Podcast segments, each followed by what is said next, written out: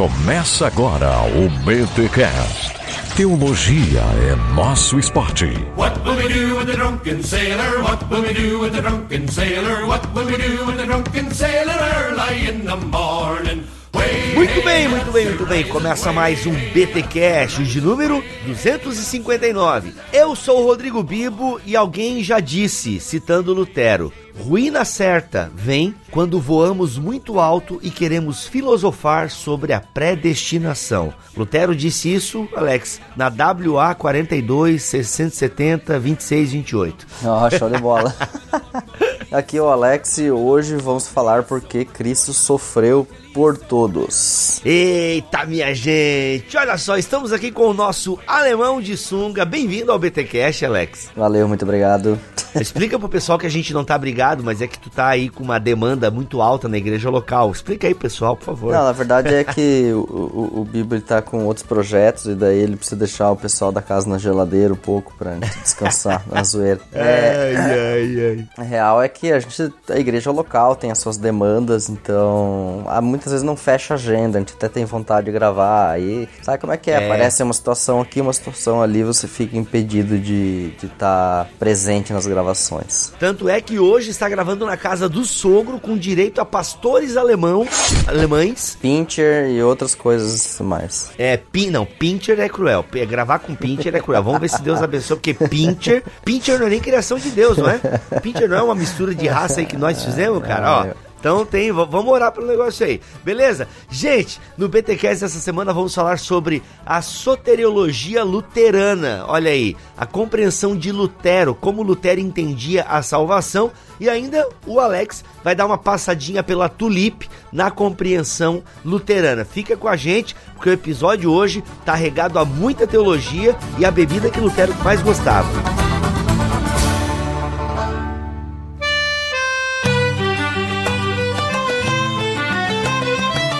E nos recados paroquiais dessa semana, Alex, o seu livro pela Box 95 tem ganho aí boas resenhas, né? O povo tem curtido o seu livreto sobre a igreja cristã. Qual é a sensação? Cara, tô bem feliz com o resultado final, porque foi algo assim meio inesperado, né? Que surgiu aí por parte da Box de, de fazer uma reedição daquele capítulo sobre a igreja que estava no Mosaico Cristão. E aí eu já estava trabalhando o assunto na igreja, a gente resolveu dar aquela ampliada, né? Trazer textos novos que eu tinha produzido e colocar junto, que tinham temas é, próximos àquele ali. Tive tempo então de tirar para revisar geral, olhar os detalhes e tudo mais. Isso foi bem gostoso, assim. O pessoal tem, tem curtido o livro, tenho visto por aí no Instagram, o pessoal postando frases e coisa arada. Isso é bacana, assim, como autor, ver que o pessoal tá lendo e tem, tá curtindo. Tem, tem igreja que entrou em contato comigo para ver se conseguia adquirir mais volumes para usar no discipulado. Ó, Massa, eu achei curti, curti bastante a ideia. Se você quiser, a gente tem ainda alguns volumes aí pra, pra venda, né? Uhum, que legal, que legal.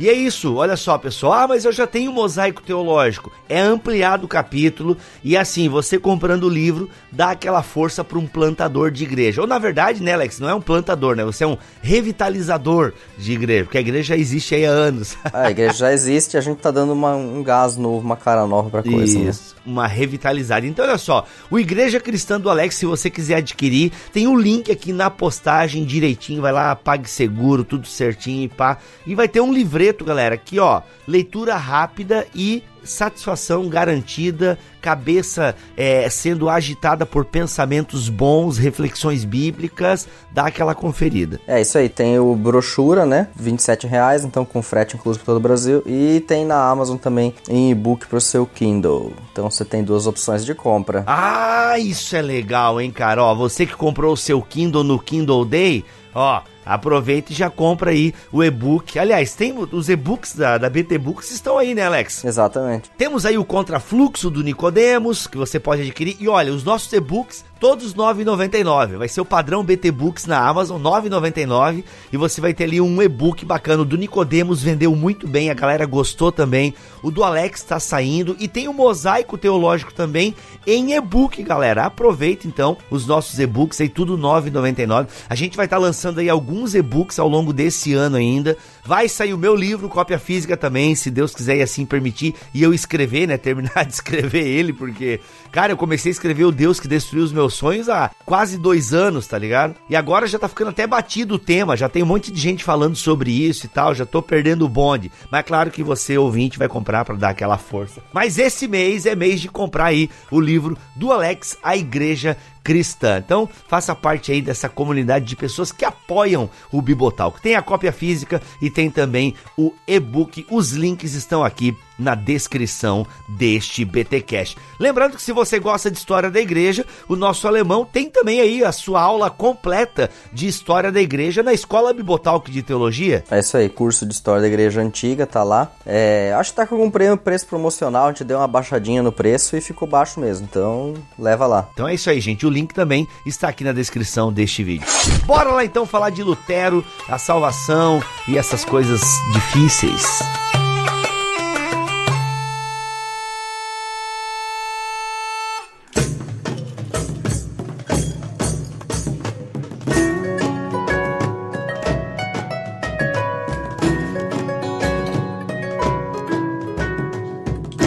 Alex, não adianta. O tema da salvação é um tema sempre recorrente na teologia. E esse tema, por mais que ele ocupe as academias, ocupe os pensadores, teólogos e filósofos cristãos, é um tema que é debatido também pela Dona Maria, pelo seu José. Ou seja, as pessoas, né, ou vou usar o termo horrível aqui, que eu acho horroroso, mas vou usar aqui para o pessoal entender, os leigos, eles debatem esse tema. Então é comum ah, nos corredores da igreja a gente ouvir essa discussão sobre a salvação. Ela começa desde o primeiro século e se estende até hoje, né? Porque quando a gente tem os debates cristológicos dos primeiros séculos, no fundo, né, quando a gente questiona a natureza de Jesus Cristo, se ele é homem, se ele é Deus, se ele é homem e Deus, o que está por trás é a questão da salvação. E a gente, eu lendo um pouco aqui para gravar esse podcast, eu percebi que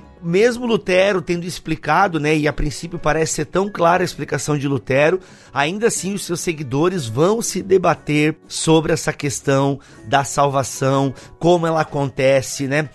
Geralmente está ligada essa ideia de como é que é? Deus escolhe onde está a soberania de Deus, a vontade do ser humano. Geralmente esse papo gira em torno disso, né? Soberania divina, responsabilidade humana.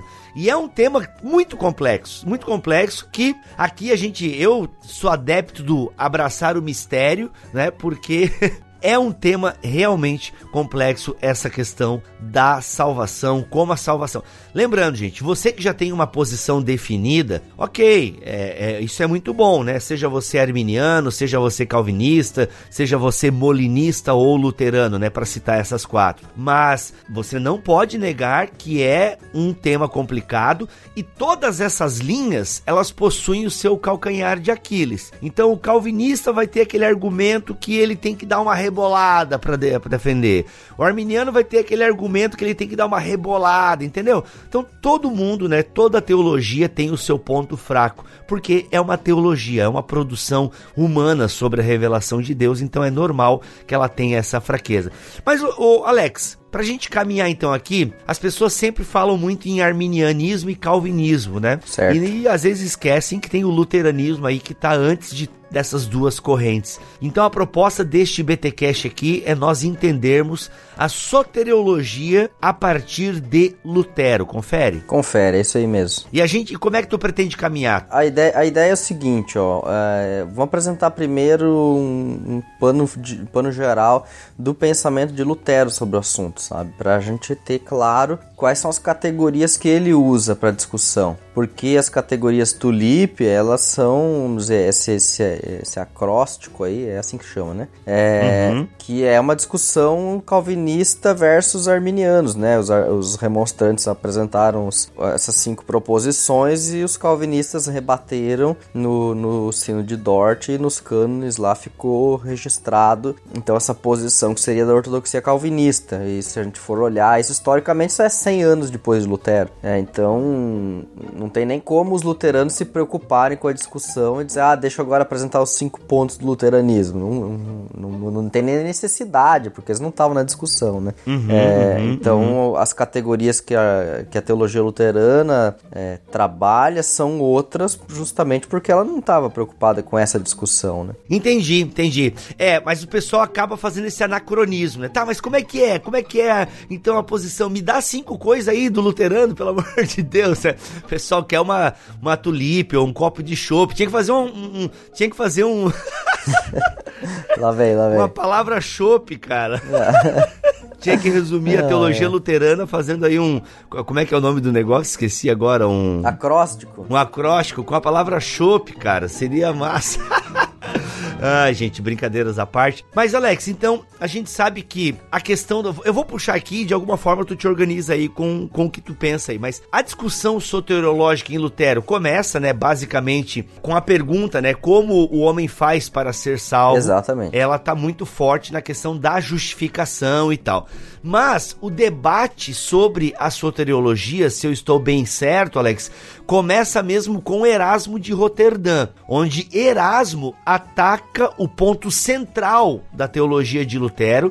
Inclusive, Lutero elogia isso, né? Antes de avacalhar com Erasmo, Lutero elogia essa postura do Erasmo. Ó, tem alguém aqui, até que enfim, que atacou o ponto central da minha teologia, ou seja, a antropologia. Prost!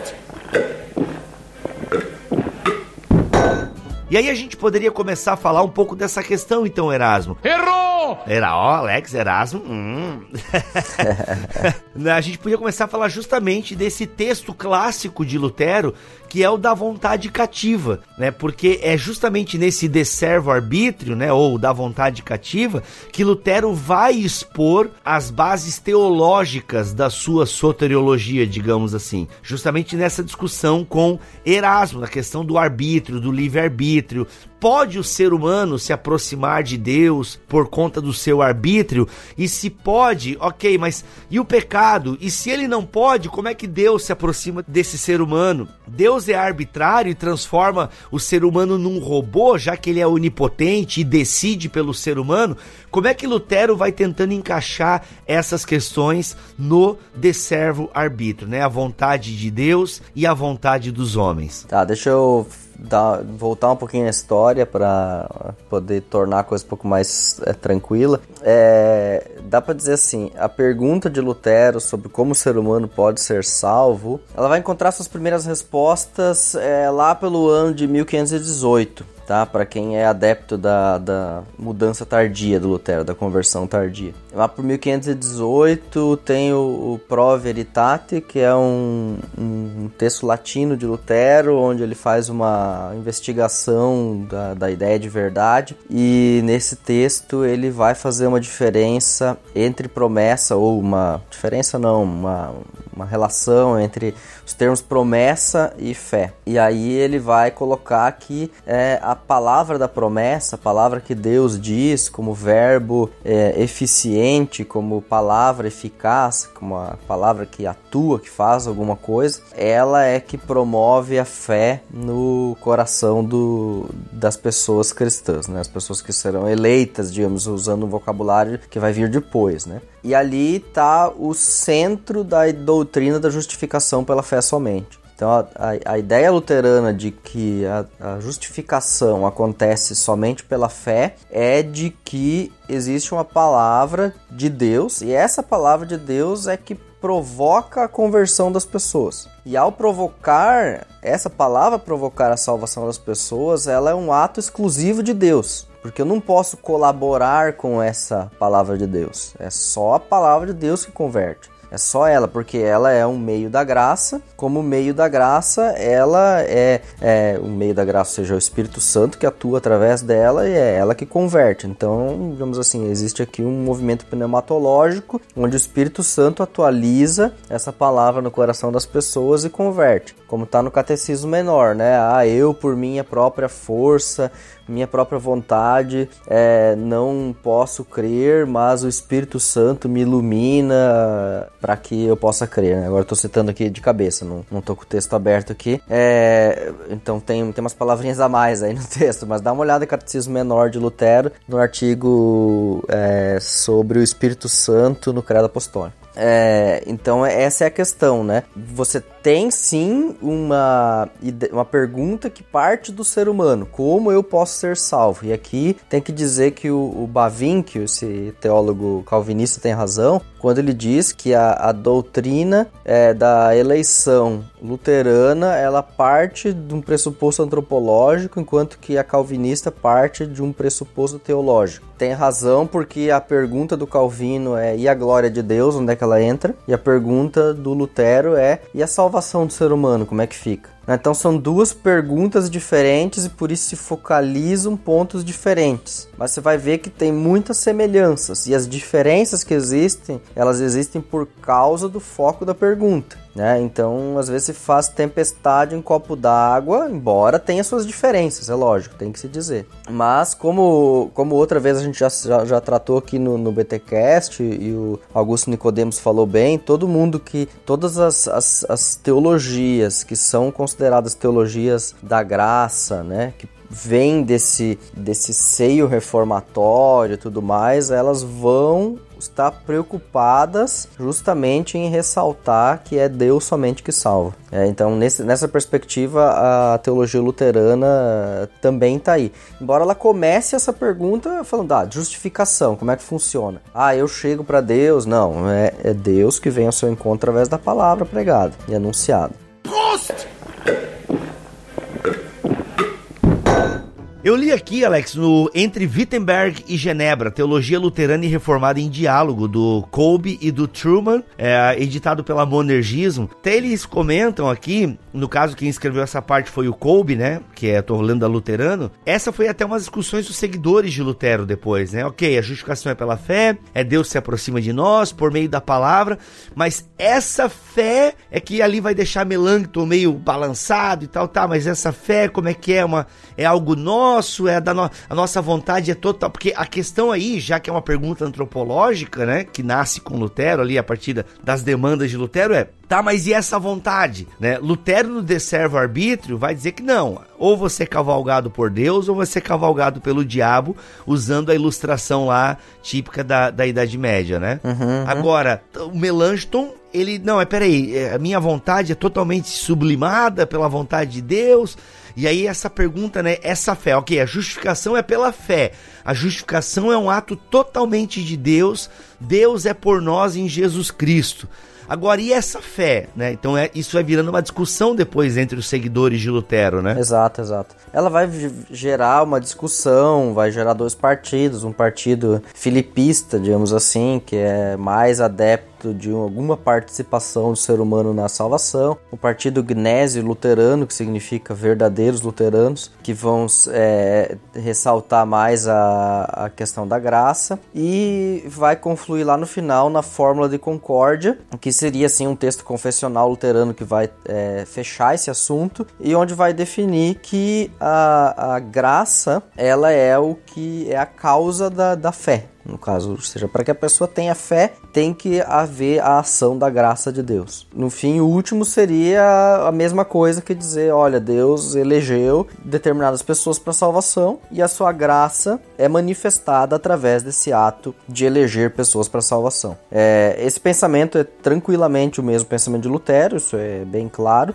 É o Partido Filipista, pelo próprio nome, também é um partido que traz ideias do Felipe Melanchthon, que tinha essa tentativa de é, juntar pensamento de, dos humanistas de Erasmo com o de Lutero, e os, é, esses gnésios luteranos realmente tinham a razão de dizer, olha, Lutero realmente ensinava que é, Deus elege pessoas para salvação. O que agora um calvinista vai me perguntar provavelmente é como é que funciona essa salvação, dupla predestinação, se tem isso ou não tem, etc e tal. Que aí são perguntas mais é, difíceis porque ninguém fez essa pergunta pro Lutero, né? Então se ninguém fez essa pergunta para ele, ele também não respondeu ela. Ou seja, aí são inferências a partir dos seus textos, né? Exatamente. Esse alemão aqui que escreve a parte de Lutero, ele fala que Lutero defendia a dupla predestinação. É, a pesquisa atual de Lutero vai fazer o seguinte, ó, Hans, Ma Hans uh, Martin Barth ele vai ser da opinião que Lutero defende a dupla predestinação. Oswald Bayer vai dizer que não, que ele não defende. Eita, pila. Então, é, você tem basicamente duas correntes, uma que diz que ele defende, outra que diz que não defende. Os que dizem que ele defende é a tese é, de que se há uma predestinação para a salvação, então, por consequência, há uma, uma predestinação para condenação, entende? Então, não é um decreto ativo de Deus, mas um decreto é, passivo, digamos assim, né? Deus não fez nada para que não causou a condenação dessas pessoas, né? Ele não é responsável pelo pecado delas, mas por exclusão ele predestinou elas para perdição. Entendi. Agora eu tô em dúvida, gente, só aqui para deixar honesto a parada, eu não sei se ele diz na, é que eu li ontem em duas horas da manhã. Eu não sei se ele diz que é a parte do, do alemão, né? Do Lutero, ou se ele diz que é Calvin. Ah, não, aqui, aqui, aqui, aqui achei. É, mesmo nas passagens de, é, de servo-arbítrio, que sugerem fortemente a doutrina da dupla predestinação, Lutero não se esforçou para falar acerca da responsabilidade divina no tocante à rejeição dos pecadores de sua palavra e senhorio. Ou seja, o que tu acabaste de falar, Alex. Então, uhum, o autor uhum. não diz que Lutero defendia, ele coloca bem como o Alex acabou de, de, de mencionar ali, né? Prost! Como é que Lutero entendia então a questão da predestinação, Alex? É, é um tema bem, bem discutido uh, na teologia reformada, mas Lutero já discutia a questão da predestinação, né? Sim, para ele existe uma eleição, isso está claro, né? Ele realmente Deus elege pessoas para salvação. A questão é que Lutero não desenvolve essa ideia dos decretos tá? Que é bem comum para a teologia calvinista, né? De que tá, teve os decretos, daí tem essa discussão infralapsarianos versus supralapsarianos, né? Das ordens dos decretos, se Deus decretou primeiro que ele teria, ele elegeria uns para salvação, uns para condenação, e daí por isso ele é, desenvolveu os outros decretos para fechar com essa ideia inicial, que seria a posição supra, ou, ou se Deus decretou criar e daí decretou que ia salvar e tal, e daí por conseguinte ele reorganiza toda a ordem dos salutos para caber nesse esquema, que seria a posição infra. Já tô dizendo bem aqui, bem rapidão uhum. assim, né? Tem vários detalhes a coisa, é bem mais complexo. E a posição de Lutero não é exatamente essa. A posição de Lutero, ela não, ela, ele não procura determinar quando Deus é, resolveu é, eleger as pessoas, né? Para ele não, não existe essa preocupação. Ainda que ele cite bastante Efésios, né, Alex, no, da vontade cativa, né? Antes da fundação do mundo e tal, essa parada toda. Exato, mas não, não, não tem uma ideia de, de ordem, entende? Para ele. Ordo salutes. É, para Lutero existe uma diferença entre vontade antecedente e consequente. Meu sei. Que que A é gente essas... acha que Lutero vai facilitar as coisas. Tá? É, o que, que é essa, essas duas questões? Acho que na verdade isso aqui é meio que mais uma a tentativa dos teólogos luteranos de entender Lutero, né? Então, o que, que seriam essas duas vontades, né? É, primeiro, não são duas vontades, né? Não é assim que Deus uma hora tem uma vontade, outra hora tem outra. Isso já, vocês já viram em outras, é, na questão do molinismo, conhecimento médio, etc e tal. A gente já falou dessas questões de diversas vontades de Deus, né? Mas não é assim que, ah, agora eu tô com vontade de Coca-Cola, mas é de Pepsi, né? Não, não é, não são duas vontades, tá? São só duas maneiras de se falar de como Deus age, né? Então, e, e, antecedente e consequente não quer dizer que a ah, antecedente significa que ela vem antes e a outra vem depois. Mas não é uma questão temporal. Mas vamos dizer assim, se Deus decretou, é uma ordem lógica, se Deus decretou a salvação, então é lógico que ele vai agir para a salvação. Então a vontade antecedente seria o decreto e a vontade consequente seria a execução do decreto. Então, para Lutero, existe a seguinte ordem lógica: Deus planejou salvar todos, mas em vista da rejeição do evangelho, outros serão condenados. Então, na vontade consequente, na execução dela. É isso mesmo? Confuso, né, velho? É, justamente, porque, como tu falou antes, tem essa. Cada teologia tem os seus é, argumentos, não tem que dar uma reboladinha. E aqui. Eu vou dizer assim, bem sinceramente, você que me conhece sabe que eu não tenho nenhum problema de, de criticar o Lutero, uhum. né? Para mim aqui é uma rebolada bem legal, né? De, de querer dizer, olha, ah, Deus quis salvar todos, mas daí não deu certo, e daí ele arrumou um jeito aqui, né? Alex, eu vou ler aqui, Alex, se tu me permite, já manda, te interrompendo. O pessoal às vezes diz que eu sou igual o Faustão, que eu interrompo, mas fazer o que, gente? O Alex é da casa, e na casa a gente não fica esperando o outro terminar de falar, a gente corta mesmo, a gente é mal educado com os da só, família. Só falta ele ficar cada pouco parando para dizer que horas são. Ah, né? é. e tentar imitar o Faustão, né? Coisa é. que todo mundo acha que sabe, mas ninguém sabe. Ah, olha aqui, ó. Vê se isso ajuda a compreender, Alex. Ah, tô lendo aqui no livro, né? Entre Wittenberg e Genebra. Ele diz o seguinte: ah, Lutero apresentou Deus como todo-poderoso e absoluto em força. Nada na criação pode obstruir ou redirecionar sua vontade ou impedir Deus de alcançar o que ele deseja. Então, essa é a questão aí. Aí ele vai citar uma, uma fala de Lutero. A vontade divina é eficaz e não pode ser impedida por tratar-se do poder da própria natureza de Deus. Além disso, ela é sábia, assim não pode fazer algo errado. Ora, se sua vontade não é impedida, não há nada para obstar a obra de ser realizada no local, tempo, maneira e medida prevista e desejada por ele. Se a vontade divina fosse tal que, quando Deus completa seu ato, a realização permanecesse, mas a vontade deixasse de funcionar, como é o caso com a vontade humana, que cessa de desejar quando a casa desejada é construída, como também chega ao fim na morte. Então, poderíamos de fato dizer que as coisas acontecem de modo contingente e mutável. Entretanto, o contrário é o caso. Deus completa o que realiza e sua vontade permanece em funcionamento. Ou seja, tentando traduzir aqui, porque para mim que estou lendo fica mais fácil entender do que vocês estão somente ouvindo. Ele está dizendo que a vontade de Deus é imutável. Uhum. Ou seja, que a vontade de Deus não é como a nossa, que de alguma forma cessa quando o desejo é completado. Né? Seja quando aquilo que é desejado se tem ou com a morte. Não, Deus não tem essa mutabilidade, Deus é imutável. E por ser imutável, aquilo que ele deseja, ele realiza. E por isso que eu estou falando falando isso, Alex, porque parece sim que tem um certo conflito com o que tu acabou de falar anteriormente ali. Exatamente, é. Tá? A vontade divina é imutável. Lutero usa o termo dos instrutores escolásticos, mas o Deus cuja vontade não muda é sábio e amoroso. Imutabilidade significa confiabilidade ou fidedignidade no caso do Criador da humanidade. Tá? Aí ele vai usar aqui, inclusive, a questão da presciência, né? Que se eu entendo bem a teologia arminiana, a predestinação de Deus acontece com base na presciência, ou seja, Exato. é Deus previu a fé daquele ser humano e por isso o predestinou. Gente, arminianos, não briguem comigo se eu estiver representando errado a teologia de vocês aqui. Então, aqui ele está dizendo assim, Lutero não concordava com isso. Não, como assim? Com base na presciência. Ah, aí ele diz o seguinte: o que Deus conhece de antemão procede do que ele deseja.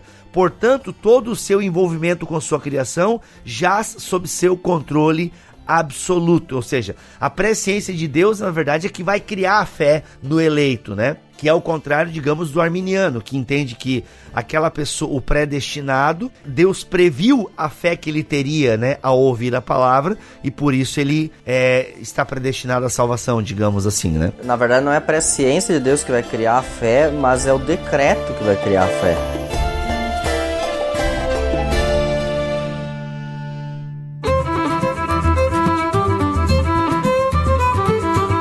Tanto no calvinismo quanto para Lutero, não é a questão de que ah, Deus sabia que alguns creriam, por isso ele predestinou. Isso é arminianismo, digamos assim. É. Grosso modo. Uhum. Grosso modo. Ele decidiu que ele ia predestinar alguns para salvação. E aí ele fez tudo para que isso acontecesse. Sim. Entendeu? Tipo, a vontade dele não cessa, entende? Tipo, ele não cessou na sua vontade. Ele decidiu e ele cumpriu aquilo que ele decidiu fazer. É, esse é tanto no calvinismo quanto na teologia luterana, é a mesma coisa. Tá, teologia luterana, eu vou fazer uma vírgula aqui, tá?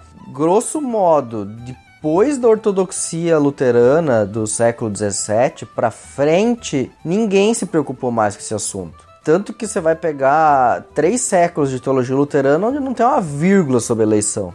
tá? É, o tema é totalmente esquecido entre os luteranos. Então, é, ele vai voltar agora, entende? Na, na, na questão, principalmente com é, a partir da publicação do, do CF Walter nos Estados Unidos, é, que vai trazer o tema de volta. E gerou uma discussão lá no sino de Missouri e tudo mais, e aí o pessoal acabou voltando com o assunto. Mas até ali, ninguém falou nada do assunto. Ficou quieto. Entendi. Daí tá, deixa eu voltar aqui no, no assunto que você tratou antes. É, basicamente, se a gente for falar dessa questão da vontade antecedente e consequente, é mais ou menos o seguinte: a vontade antecedente meio que seria esse decreto, tá? Deus decidiu salvar, e a vontade consequente é, seria meio quase que, entre aspas, a presciência. Tipo, tentar juntar as duas coisas. Ah, é, Deus decidiu salvar a todos, né? Por que decidiu salvar a todos? Porque é, para Lutero é claro que Cristo morreu por todos não só por alguns. Justamente por causa da ordem das coisas. Para Lutero não existe uma ordem, ai,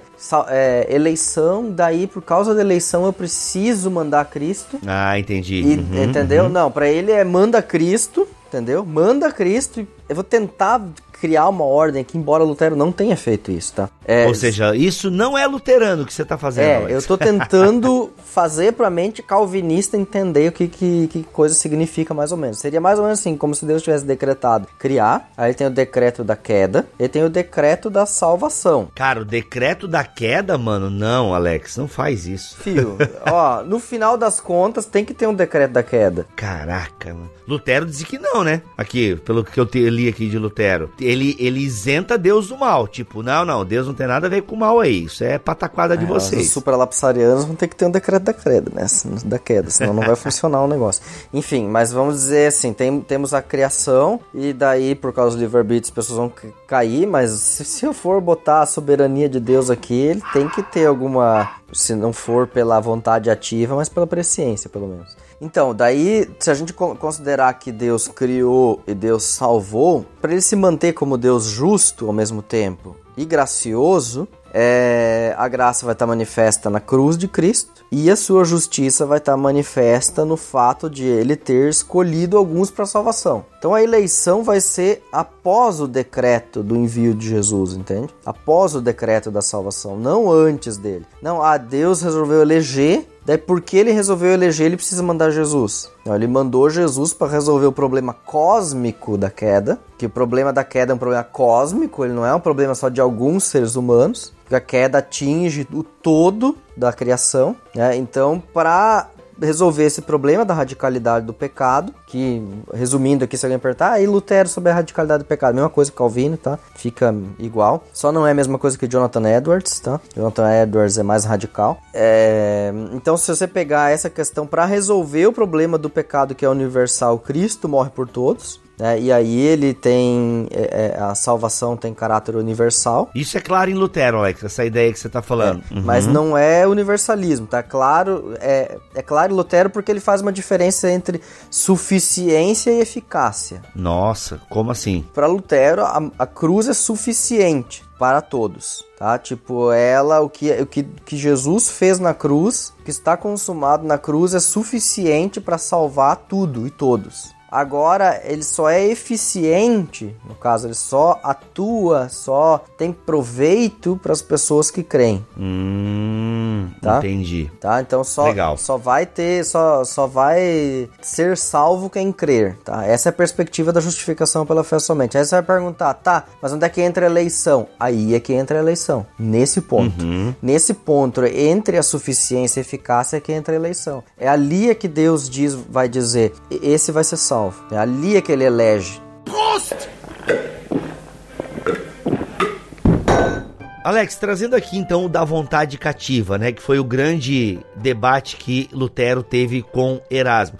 Como é que a gente poderia sintetizar o da vontade cativa aqui para a galera entender um pouco essa questão da predestinação e da soteriologia em Lutero. Certo, embora a obra seja uma resposta ao Erasmo e aos questionamentos dele uhum. e também aos elogios dele quanto a, a, ao todo da obra de Lutero e tudo mais, a defesa dele do livre-arbítrio, a perspectiva de Lutero é ser um escrito também pastoral, ou seja, que haja alívio das almas. Por quê? Porque ao dizer que a sua salvação não depende de você, que ela é um ato exclusivo de Deus, que ela é, é, uma decisão consciente de Deus de te salvar, então você pode descansar, porque a tua salvação está garantida por causa é, da decisão de Deus de te salvar. Uhum. Entende? Então, nessa perspectiva, a doutrina da eleição ela tem a, a, a função de conceder certeza da salvação para os crentes, tá? De que eles podem descansar. Por quê? Porque a vontade do ser humano é cativa, né? Ela é presa no pecado e ela só pode ser liberta pelo próprio Deus, né? Que Deus vem ao encontro do ser humano em Cristo pela palavra e liberta o ser humano desse cativeiro, digamos assim. Exatamente. Então o ser humano tá, se encontra por causa do pecado preso, né? Ele tá a sua liberdade, ela está cativa é do pecado e há uma troca de senhorio aqui, né? E aí a ideia que você falou antes do, do, das montarias, né? Ou o ser humano é, é, o ser humano é como um cavalo, ou ele é montado pelo diabo, ou é montado por Deus, na ideia de que há uma troca de senhorio, né? É, porque o ser humano nunca é neutro nunca está na posição. Porque essa, essa, essa, essa imagem Lutero usa para criticar a ideia do livre-arbítrio em, em Erasmo. É, ele, é, Lutero diz o seguinte: livre-arbítrio não existe, ele é só um nome, tá? Ele é só um termo filosófico bonito que não tem nenhuma função. Porque não existe um ser humano que é livre, que é, pode se autodeterminar. Inclusive, se você pegar nessa discussão moderna, atual, de que nós temos aí sobre a autodeterminação do ser humano, sobre é, como o ser humano constrói sua identidade, blá blá blá, toda essa ideia moderna de liberdade, você pode perfeitamente criticar ela utilizando os reformadores para mostrar: olha, é, não existe ser humano plenamente livre, existe uma certa determinação no ser humano, e essa determinação teologicamente a gente chama ela de pecado. Né? Então o ser humano ele está inclinado para o pecado e inclinado radicalmente para o pecado. Ou seja, Lutero disse: a livre escolha faz muitas coisas, mas elas não são nada diante de Deus. Exato. Essa questão é bem importante, Bibi, porque é, aqui a gente traça uma, uma pequena separação que Lutero faz entre a nossa liberdade de escolha, tá? Eu não vou nem usar o termo livre-arbítrio porque eu acho ele péssimo. A nossa liberdade de escolhas na vida e a nossa liberdade, que não existe, para com a salvação. Então, ah, tipo, que roupa eu vou usar, que comida eu vou comer, que profissão eu vou ter, etc e tal, está dentro da nossa é, liberdade de escolha. Nas questões inferiores. As questões inferiores, ou seja, as questões da vida comum, da sociedade e tudo mais, a gente tem uma liberdade de escolha. Quanto que as coisas relativas à salvação, eu, eu simplesmente não possuo essa liberdade. Entende? Ela não compete a mim. Não é um assunto da minha alçada. Entende? Eu, eu, posso até querer, mas não é da minha competência decidir sobre isso, porque isso é uma decisão soberana de Deus, se você é salvo ou não. Agora, Alex, é interessante que esse autor aqui, o Kolbe, ele fala também que Lutero também vivia, né, com essa tensão ou admitia que há uma tensão, né? Ou seja, ele entende que o ser humano é totalmente cativo, né, na sua vontade para buscar a, a Deus, ele não tem essa condição mas ao mesmo tempo que ele não tem essa condição, ele também é responsável, né, por todos os seus atos. Então, eu vou ler aqui um parágrafo, Alex, e ver o que, que você acha. Portanto, o reformador de Wittenberg convivia com a tensão entre a onipotência divina, a atividade da vontade humana e também a responsabilidade pela rejeição de Deus e rebelião contra ele e sua palavra. Uhum. Em defesa de sua preocupação principal, ao argumentar contra Erasmo, Lutero concluiu: a livre escolha faz muitas coisas, ou seja, com quem vou casar, onde vou cortar meu cabelo, né, essas coisas todas, mas elas são nada diante de Deus. Ele acrescentou que Deus não opera em nós sem nós. E aí vem aquela tensão, né? Deus não opera em nós sem nós, isto é, sem nosso funcionamento como criaturas humanas, criadas e preservadas por Ele como seres humanos, mesmo quando o desafiamos e duvidamos dele. Ele é ativo ao dirigir a vontade humana, fora do domínio de sua onipotência geral ou no seu domínio pelo poder especial do Espírito Santo. Então, de alguma forma diz o seguinte, né? Parece que não, o ser humano até pode caminhar em direção a Deus, mas ainda assim esse caminho é operado pelo Espírito Santo, né? Só é capacitado pelo Espírito Santo. Se o ser humano se inclina a ouvir a palavra de Deus e abre o seu coração, esse abrir e esse se inclinar foi obra é, de Deus, no caso, né? Foi é, foi algo mediado pela palavra e pelos sacramentos, né? Não, não tem outra maneira na teologia luterana, né? É quando você vai falar sobre os sacramentos, você vai dizer que eles são meios da graça, são formas através do, do, dos quais o Espírito Santo age para chamar, para vocacionar pessoas para a fé, né? Inclusive, Alex, essa questão dos sacramentos, se eu entendi bem, era até um elemento é, pastoral que Lutero utilizava, porque alguns estavam meio desesperados, né? Uhum. Tipo, tá, mas será que eu sou um eleito, Lutero? Como é que eu, eu, meu, eu pequei hoje de manhã e, nossa, será que eu sou. Como é que eu lido com essa questão? Será que eu sou um predestinado? Como é que Lutero é, é, lidava né, com essa questão? Porque Lutero é pastoral, né? E como é que ele resolvia ah, o coração aflito? E, e eu vou te dizer, eu acho que até hoje tem pessoas que se perguntam, né, meu, será que eu sou um eleito? Porque outros tinham essa consciência também, Alex. Vou emendar a pergunta aqui, tu te vira para responder. Não, sou eleito, meu. Se sou predestinado, serei salvo faça eu bem ou mal. Se não sou predestinado, serei condenado a despeito das minhas obras. Tipo, alguns falavam na época de Lutero, né? Mano, se eu sou salvo, pô, não importa o que eu faço. Eu sou, tô predestinado a ser salvo. Consequentemente, não vou nem fazer o bem, nem vou fazer o mal. Vou simplesmente viver porque não depende de mim a salvação. Né? E aí isso gerava essa tensão em Lutero. Não, peraí, cara, como é que é? E como é que Lutero lidava, né? Tanto com o coração aflito, que se perguntava sobre a salvação e sobre a predestinação, e também com aquele cara que, não, tanto fez, tanto faz, não importa, não depende de mim, vou viver, né? Meu coração é de Jesus e meu pulmão da Souza Cruz. A resposta de Lutero quanto a isso vai ser no Sermão das Boas Obras, quando ele diz que o ser humano ele é como uma árvore frutífera é, e uma árvore frutífera dá frutos bons uma árvore ruim, uma árvore má, não dá frutos bons. Então ele vai dizer que o eleito, consequentemente, vai fazer boas obras vai permanecer no caminho. Enquanto que o não eleito, o dissimulado, o crente falso, ele vai achar que está salvo, ele vai achar, ele vai ter falsas seguranças e no final das contas ele não, não pertence né, ao reino. Só que essa separação escatológica, Lutero ela realmente como separação escatológica. Ele tenta evitar que a gente faça um juízo aqui e agora de quem é quem não é. Né? Justamente até Lutero Lutero tenta evitar um problema é que é olhar para as obras das pessoas e dizer, hum, esse aqui está mostrando que é salvo, esse ali não está mostrando bem, uhum, né? Então, uhum. que é o silogismo prático, né? Inferir a partir das das obras e do, do, do, dos efeitos da salvação de que essa pessoa seja ou não salva. Tá? O silogismo prático ele existe em certa maneira dentro é, do calvinismo, que é inferir a partir das obras das pessoas quem são salvos ou não. Né? E a, essa questão está ancorada dentro da, da disciplina eclesiástica, né? de que os cristãos devem agir de determinadas maneiras, etc. e tal. É, então tem toda uma preocupação com a ética, com a moral das pessoas e tudo mais, justamente por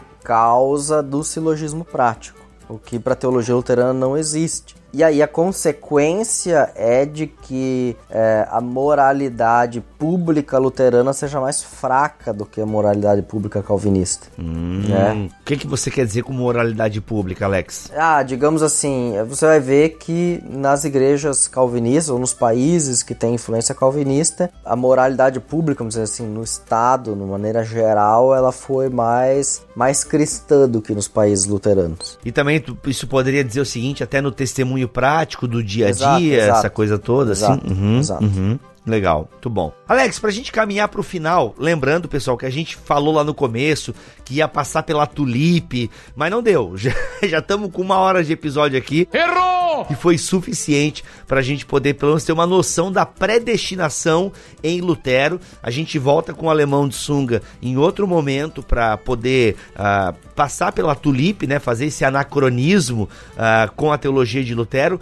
Mas, Alex, o que, que você gostaria de falar aí que você acha importante dentro da soteriologia uh, luterana? A gente nem falou muito de justificação, ainda que sempre que a gente falou de justificação aqui no Bibotalk foi na perspectiva luterana, né? Até pela nossa formação. Mas o que, que você acha aí que seria fundamental nós falarmos agora para terminar esse papo aqui? Então, eu acho fundamental a gente ter é, essa clareza de que para Lutero a salvação é uma obra exclusiva de Deus que não é um merecimento, não é pelas obras, não é pelo querer, mesmo a fé não é produzida pelo ser humano, né? A justificação por graça e fé, ela ressalta a soberania de Deus e ressalta o agir exclusivo de Deus para a salvação do ser humano.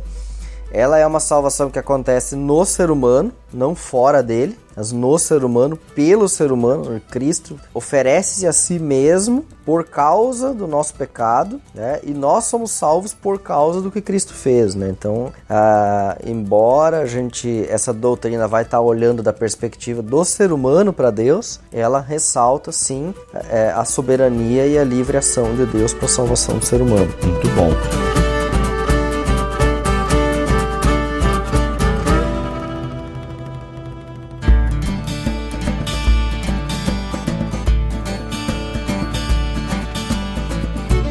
Gente. Se você quiser fazer algumas perguntas, os comentários estão aqui, ok? Alex, o que, seria legal a galera ler para complementar esse papo aqui? Lembrando que o papo está terminando, mas o assunto está longe de terminar. O que você recomenda a leitura aí? É bastante texto, mas quem gosta de ler não vai se incomodar da vontade cativa do Lutero. Tem no volume 4 das obras selecionadas de Lutero e tem uma outra edição que tem aí, só que eu não sei que editora que é, tá com o um nome, deixa eu tentar me lembrar, Nascido Escravo. Nascido Escravo. Isso, isso. É, é uma, é uma compilação que se não me engano a Fiel lançou. Eu não sei se é o texto original ou é uma compilação. Eu também não sei quanto do texto tá ali, mas eu já vi muita gente citando. Então, se você tem já esse livro também, não, não vá se desfazer dele para pegar o da Sinodal. Leia esse também, com certeza, mesmo sendo uma compilação, vai dar uma boa visão panorâmica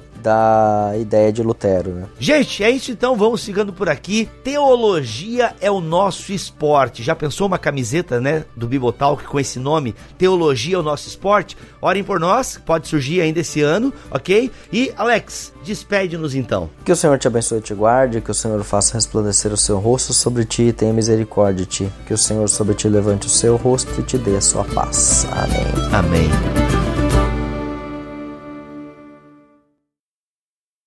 Este podcast foi editado por Mac Bibotalk Produções.